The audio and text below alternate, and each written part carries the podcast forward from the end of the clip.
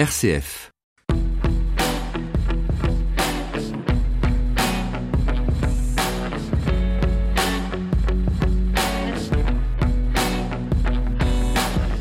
Bonjour, ce 21 juin, solstice d'été, c'est un avant-goût des vacances fêtées en musique qui, paraît-il, adoucit les mœurs. À la veille d'une semaine qu'on annonce caniculaire, les partis politiques suent déjà grosses gouttes suivant leurs résultats. Les élections européennes ont été pour certains une véritable douche froide, alors que pour les autres, une douce averse réconfortante. Tout ce week-end, à droite, au centre, en marche et à gauche, on va donc plancher sur la stratégie adoptée en vue des municipales de mars 2020. Une chose est certaine, la carte du ciel politique français ressemble de plus en plus à un archipel. Reprendre un élément du titre du dernier livre du politologue Jérôme Fourquet, nous converserons ensemble dans ce décryptage. Le ciel est tombé cette fois-ci au propre samedi dernier sur plusieurs départements de la région Auvergne-Rhône-Alpes. À certains endroits, la grêle a été dévastatrice pour les voitures, les toitures, mais plus encore pour les cultures. Des aléas climatiques extrêmes qui se répètent de plus en plus. Cédric Bonnefoy, bonjour. Bonjour Christian. Nous reviendrons avec vous sur les conséquences économiques et humaines de cet épisode orageux. Décryptage l'événement de la semaine. Le verdict délivré par les élections européennes du 26 mai dernier a confirmé en France la tendance apparue lors des élections présidentielles et législatives du printemps 2017. La bipolarisation de la politique française entre un pôle associant la droite républicaine et le centre et un pôle social-démocrate a fait long feu. La République en marche d'Emmanuel Macron est parvenue à s'ancrer durablement comme l'une des deux forces majeures du nouveau paysage politique aux côtés du Rassemblement national de Marine Le Pen. Le mouvement des Gilets jaunes n'a finalement pas entamé la dynamique de LRM et a plutôt renforcer celle de RN. Les européennes ont donc été fatales pour les anciens gouvernants. À droite, les partis, les républicains sans chef étant lambeau et à gauche, le PS est en déliquescence, tandis que la France insoumise, broie du noir, seule Europe Écologie Les Verts, s'imagine un avenir en rose. Pour tout le monde, l'heure est à présent à l'élaboration des stratégies en vue des élections municipales. Dans un instant, je m'entretiens avec Jérôme Fourquet, directeur du département Opinion et Stratégie d'entreprise à l'IFOP, auteur du livre L'archipel français où allons-nous aux éditions du Seuil Décryptage RCF. Jérôme Fourquet, bonjour. Bonjour. On va faire un petit tour d'horizon. On va commencer peut-être par la droite, euh, les Républicains. Euh, Gérard Larcher a lancé cette initiative pour tenter de convaincre euh, les élus de droite et du centre, au moins de s'unir pour tenter d'éviter une hémorragie du côté de RN ou de l'ARM.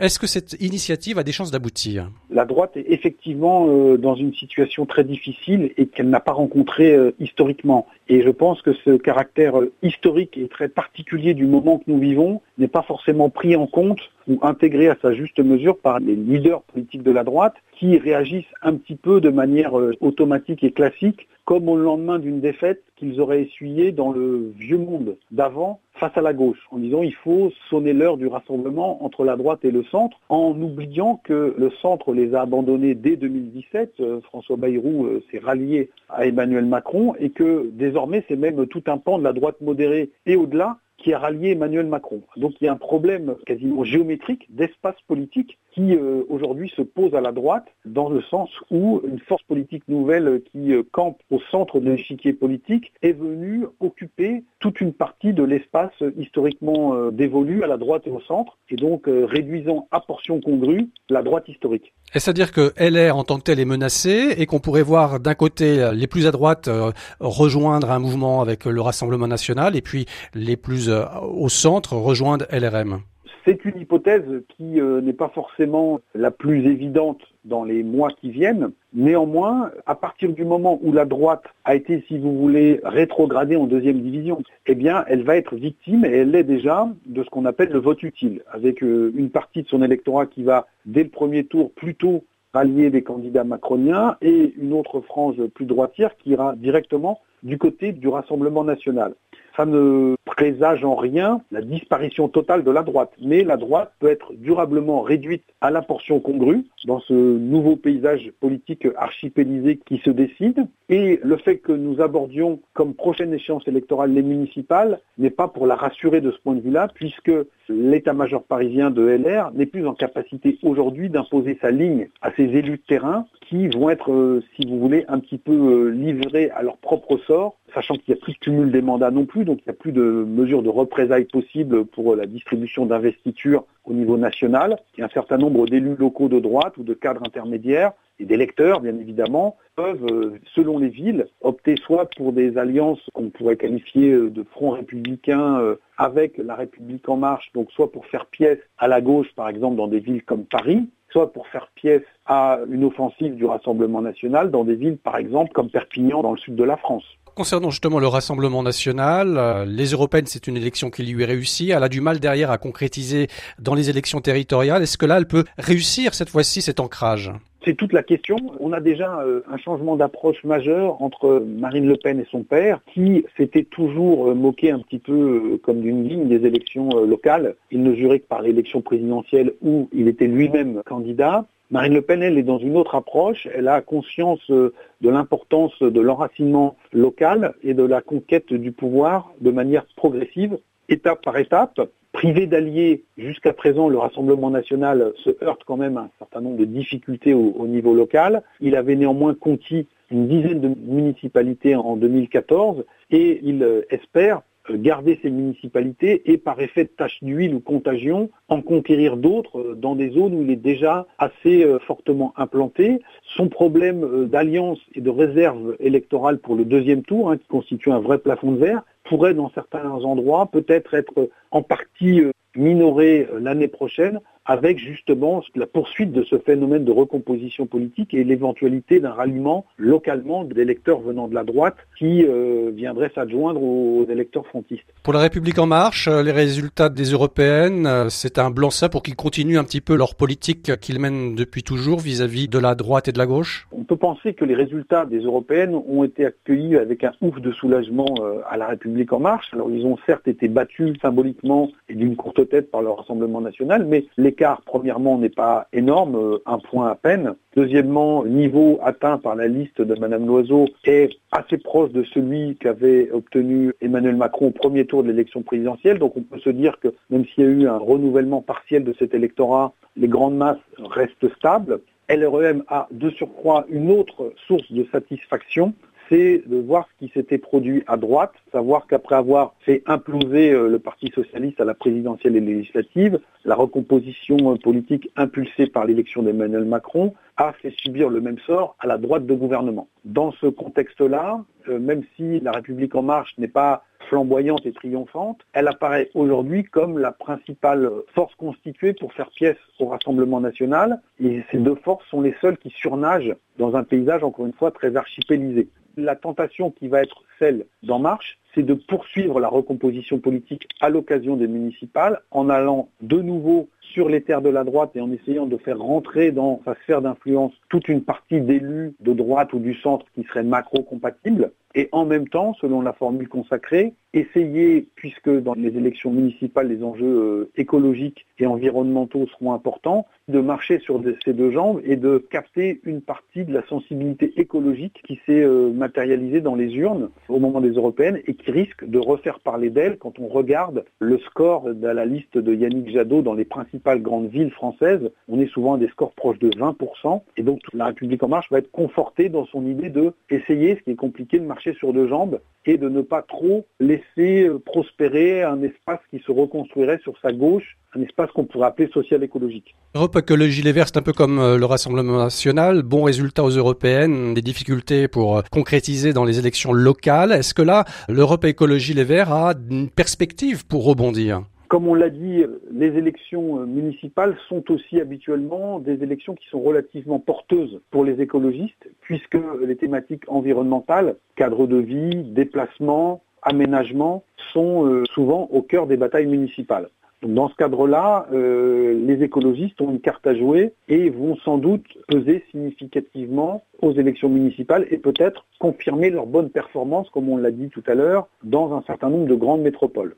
Cela étant, les écologistes, pour les premiers tours de ces élections, peuvent sans problème monter des listes et obtenir des scores très honorables, va se poser ensuite la question de l'éventuelle alliance et de la transformation de l'essai au deuxième tour, c'est-à-dire euh, la capacité à s'emparer de villes. Hein. On rappellera que si le Front National ne gère que quelques villes, les Verts n'en gèrent euh, pas davantage. Hein. Donc il va se poser la question des alliances. Historiquement, euh, le circuit était balisé, les alliances étaient dans le cadre d'une gauche plurielle. Aujourd'hui, ça peut être plus compliqué. Est-ce qu'on va s'allier avec En Marche dans certaines villes, avec le PS dans d'autres Et on aura bien évidemment en point de mire un certain nombre de grandes villes françaises, notamment Paris, hein, où les écologistes ont fait un bon score, et quelle sera leur attitude vis-à-vis -vis de la liste de Madame Hidalgo. Alors tout change bien évidemment si au soir du premier tour, dans certains endroits, les Verts sont en tête et euh, rentrent dans des stratégies d'alliance, mais où ils seraient le partenaire euh, senior et non pas junior de ces alliances qui seraient composées. Le Parti socialiste euh, tient son Conseil national ce week-end. Là, il y a urgence, c'est sa survie qui est en jeu. Est-ce que le PS peut encore se sauver ou alors il va devoir complètement se recomposer? Le PS, on en a assez peu parlé au lendemain des européennes parce que les commentateurs et les électeurs avaient déjà intégré si vous voulez, la défaite. Et donc, euh, de facto, le PS se situe au niveau qui était attendu, c'est-à-dire juste au-dessus de la barre des 5%. Et on en a beaucoup plus fait sur la droite. Mais objectivement, la situation du PS demeure extrêmement critique. Et le dernier capital qui demeure en possession du Parti socialiste, c'est son réseau d'élus. Ce réseau d'élus, il va être remis en compétition à l'occasion de ces municipales et va se poser la question, bah, d'une part, de la fidélité et de l'allégeance de ces élus locaux à la marque euh, socialiste. Est-ce qu'on part sous nos propres couleurs ou est-ce qu'on se définit toujours comme candidat euh, socialiste? Donc euh, que vont faire ces élus socialistes de terrain et quel sera leur rapport ou leur lien organique avec le PS Et puis, plus globalement, quelle stratégie d'alliance? Et on verra aussi quelle sera l'ampleur à la fois du nombre de défaites, de maires qui seront battus, mais aussi éventuellement de ceux qui abandonneront l'étiquette tout en restant dans la famille qu'on pourrait qualifier de social-écologiste, et puis de ceux qui, à l'inverse, auront décidé de euh, basculer champ marche, parce qu'il y en aura. Reste la France insoumise, donc avec ce score très décevant aux européennes, euh, Jean-Luc Mélenchon mis en cause d'une certaine manière. Est-ce que la France insoumise peut encore euh, peser dans les mois à venir, et notamment à une élection comme les municipales? Alors les élections municipales ont toujours été très compliquées. Historiquement, ça s'appelait même le Front de gauche, hein, les dernières élections municipales. On n'était pas encore sur la France insoumise. Et cette précision est importante parce que l'essentiel du capital municipal sur lequel euh, pouvait s'appuyer le Front de gauche à l'époque était ce qui reste euh, du maillage euh, du communisme municipal. Or, on a vu aux européennes que le torchon brûlait entre Jean-Luc Mélenchon et le Parti communiste, hein, qui s'est remis, si je puis dire, à son compte. Donc la France insoumise, elle seule, aura les plus grandes difficultés du monde à conquérir des municipalités, mais même sans doute à peser significativement sur le scrutin. Quand on prend encore une fois l'exemple de Paris et de l'Est parisien, où Jean-Luc Mélenchon a fait d'excellents scores à la présidentielle, on voit que toute une partie de cet électorat a basculé du côté d'Europe Écologie au moment des européennes. S'il en est de même au municipal, on voit que l'espace disponible pour la France insoumise risque d'être réduit à peau de chagrin et donc euh, ajouter de la crise à la crise puisque la France insoumise, à mon avis, euh, est entrée dans une zone de turbulence assez durable. Jérôme Fourquet, vous venez euh, de publier au seuil L'archipel français, où allons-nous? La philosophie de ce livre? L'idée, c'est de dresser un constat et un, état des lieux de la société française, qui est celui d'une société qui est extrêmement fragmentée, d'où le titre euh, de mon ouvrage, euh, L'archipel français, qu'on décrit donc la société française comme un groupe et un ensemble très vaste d'îles et d'îlots qui partagent encore un certain nombre de choses en commun, mais qui vivent de plus en plus de manière autonome leur propre existence on revient euh, notamment sur les éléments qui ont abouti à cette fragmentation en insistant sur la dislocation de piliers ou de matrices structurantes qui ont donné une cohésion, une cohérence à la société française sur la longue durée, au premier rang desquels l'affrontement qui a structuré notre vie politique et, culturelle et, sociale pendant très longtemps, l'affrontement entre un bloc qu'on pourrait appeler euh, catholique et un bloc républicain et laïque. Tout ça a volé en éclats du fait de la déchristianisation, du fait de l'apparition de nouveaux clivages, de nouvelles populations aussi sur nos territoires, de la métropolisation et de la redistribution des cartes au plan territorial. Et donc c'est euh, l'ensemble de ces euh, mouvements tectoniques de fond que j'ai essayé euh, modestement de décrire dans ce livre pour aboutir au Big Bang de 2017 qu'on analyse comme la mise en conformité du paysage électoral et donc le déclin du clivage gauche-droite avec la réalité économique, culturelle et sociale de notre pays qui avait énormément bougé sans que le cadre de référence politique ne s'adapte. Et donc ça s'est adapté de manière brutale et violente en 2017 à la présidentielle puis aux législatives et nous avons eu un nouveau contre-coup, un nouvel épisode de cette recomposition politique il y a quelques semaines à l'occasion des européennes. À l'issue de ce Big Bang, vous pensez que l'ancien monde est définitivement derrière nous, qu'un nouveau est en train de s'écrire et que c'est irrémédiable? Je pense que c'est le constat qu'on peut faire. On est dans cette période de transition, mais je pense qu'il est illusoire de penser qu'on reviendra au statu quo ante. Euh, il s'est passé trop de choses. Et euh, encore une fois, ce n'est pas que sur le plan électoral que les choses ont bougé. On voit bien qu'en profondeur, dans ces sous-bassements, la société française des 30 ou 40 dernières années a énormément muté et évolué. Et donc tout ça ne pouvait pas ne pas avoir de traduction dans les urnes. Jérôme Fourquet, directeur euh, du département opinion et stratégie d'entreprise à l'IFOP. Vous êtes euh, l'auteur de l'archipel français Où allons-nous aux éditions du Seuil. Merci euh, d'avoir répondu à toutes nos questions. Merci à vous. Décryptage, ça se passe près de chez vous. Et on accueille à présent dans ce magazine Cédric Bonnefoy. Bonjour Cédric. Bonjour Christian. L'autre actualité de la semaine a été bien sûr les violentes intempéries qui ont touché la région Auvergne-Rhône-Alpes. C'était samedi dernier. Le passage des orages, souvent accompagné de grêle, a été dévastateur. Vitres brisées, toitures arrachées, voitures endommagées. Une touriste allemande est décédée en Haute-Savoie, un arbre étant tombé sur son camping-car. Mais surtout, certains agriculteurs ont tout perdu. Le ministre de l'Agriculture Didier Guillaume a déclaré hier que l'état de catastrophe naturelle serait déployé probablement dans le courant de cette journée. Ça ne suffira sans doute pas à indemniser les agriculteurs à la hauteur du préjudice subi. On l'écoute. Aujourd'hui, on est, on est à terre, quoi. On est à terre. Voilà, nous, on a, on a 50 hectares de maïs comme ça, dans cet état.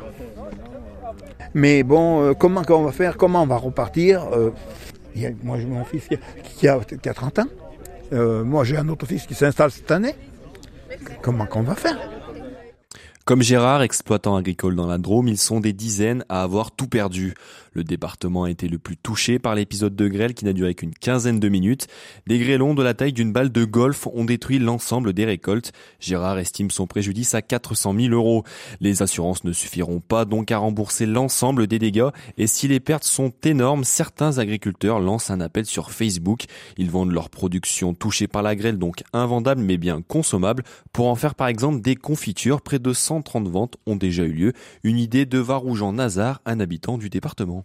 La meilleure solution que j'ai trouvée, c'était de mettre euh, la citoyenneté en avant et euh, faire un appel à tous sur les réseaux sociaux pour leur dire on a des agriculteurs qui sont en très grande difficulté. C'est à nous, citoyens, d'agir en allant chez eux, en allant acheter euh, leur production, même si elle est abîmée. On nous a toujours dit que avec ce monde moderne, chacun vivait dans son coin et que tout le monde était égoïste, égocentrique. Ça a prouvé que non, finalement, que les citoyens de Romois sont très attachés à leurs agriculteurs c'est pour ça que l'impact euh, est allé en grandissant. Et si vous êtes intéressé par cette démarche, vous pouvez vous rendre sur la page Solide Agri 26. Sachez que deux tonnes de produits ont déjà été écoulés. Euh, dès dimanche, donc, Cédric, le ministre de l'Agriculture, ancien député de la Drôme, Didier Guillaume, s'est rendu auprès des agriculteurs sinistrés. Et après les avoir notamment rencontrés, il s'est entretenu avec les différents acteurs du secteur et notamment les assurances, soulignant un, changement climatique de plus en plus fort et donc de plus en plus marqué. Le ministre veut anticiper les prochaines catastrophes issues du réchauffement climatique ou comment mieux adapter les pratiques et les dispositifs d'accompagnement pour mieux protéger les agriculteurs. Il y a des mesures à prendre, il y a des mesures d'urgence et intelligentes à prendre. Et c'est la raison pour laquelle moi je suis ravi que ce matin, cette rencontre ici sur le terrain, il y ait tous les partenaires parce que nous pouvons, en intelligence, bien sûr il faut respecter les règles, mais en intelligence, prendre des mesures d'urgence, pragmatiques, pour sauver ce qui peut l'être. À situation exceptionnelle, réponse exceptionnelle. Nous avons eu un épisode de grêle, de tornade exceptionnel. Il y a des mesures à prendre, il y a, des, il y a un inventaire à faire très calmement et très tranquillement, très sereinement. Un inventaire, notamment pour les assurances. Et là encore, Cédric, euh, ça va prendre du temps. Et oui, ça prendra du temps, comme c'est généralement le cas dans ce genre de catastrophe naturelle. Pour les agriculteurs couverts, leurs assurances prendront en compte une partie des charges suivant les des dégâts pardon suivant les contrats. Pour ceux qui ne sont pas assurés, la situation s'annonce plus compliquée car si pour les bâtiments, les contrats couvrent automatiquement les dégâts provoqués par la grêle, pour les agriculteurs, c'est une option et ils sont nombreux dans ce cas mais pour eux rien n'est encore totalement perdu. Stéphane Péné, directeur des assurances de dommages et de responsabilité.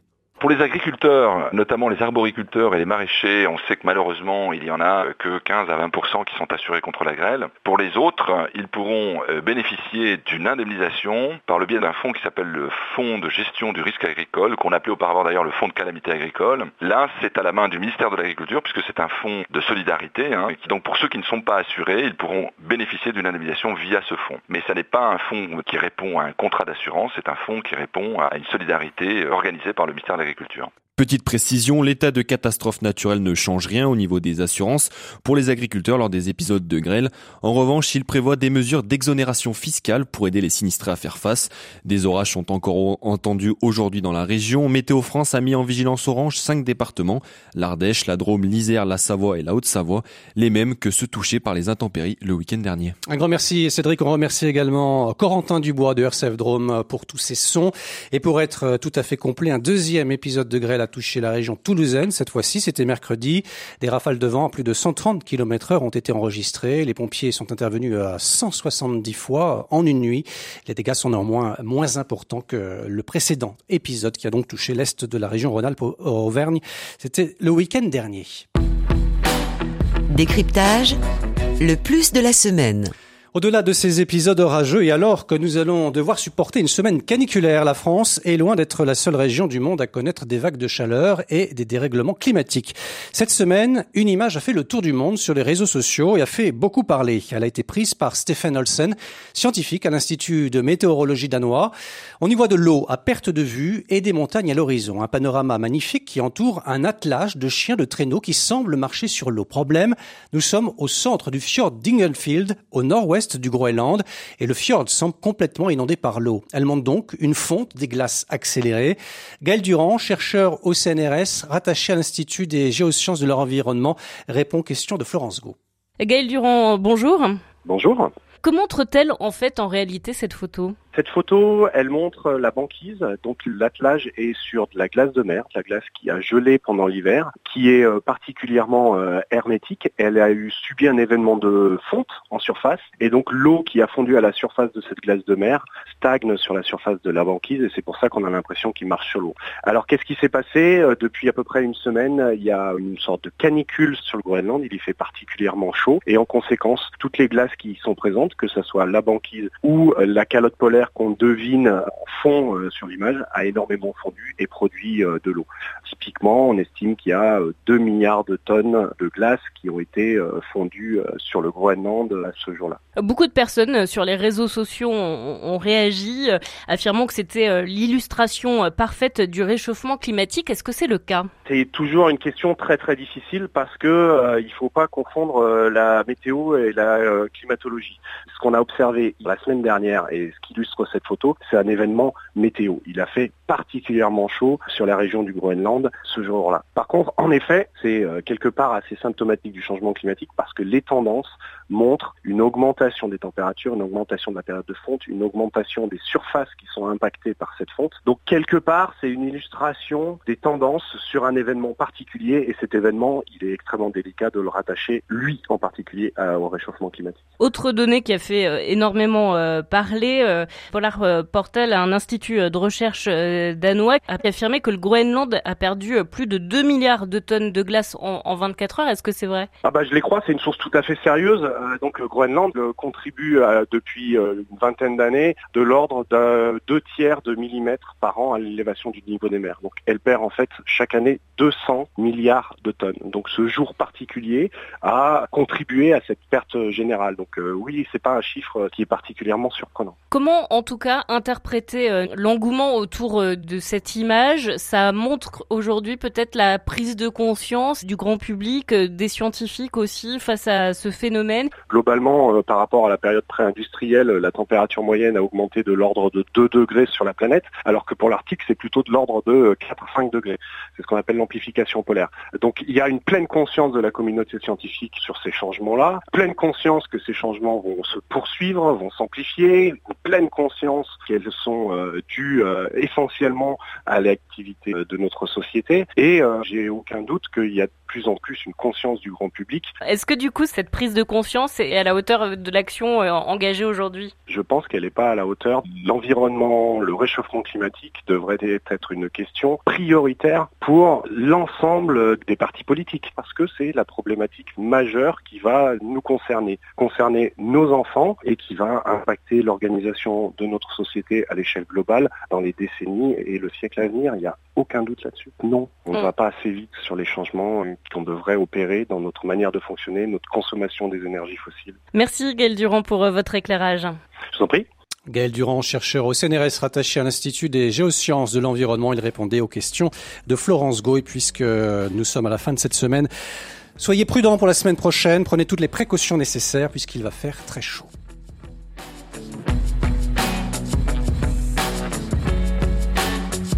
C'est ainsi que se referme ce magazine, euh, magazine de la rédaction que vous retrouvez bien sûr sur notre site, le www.rcf.fr.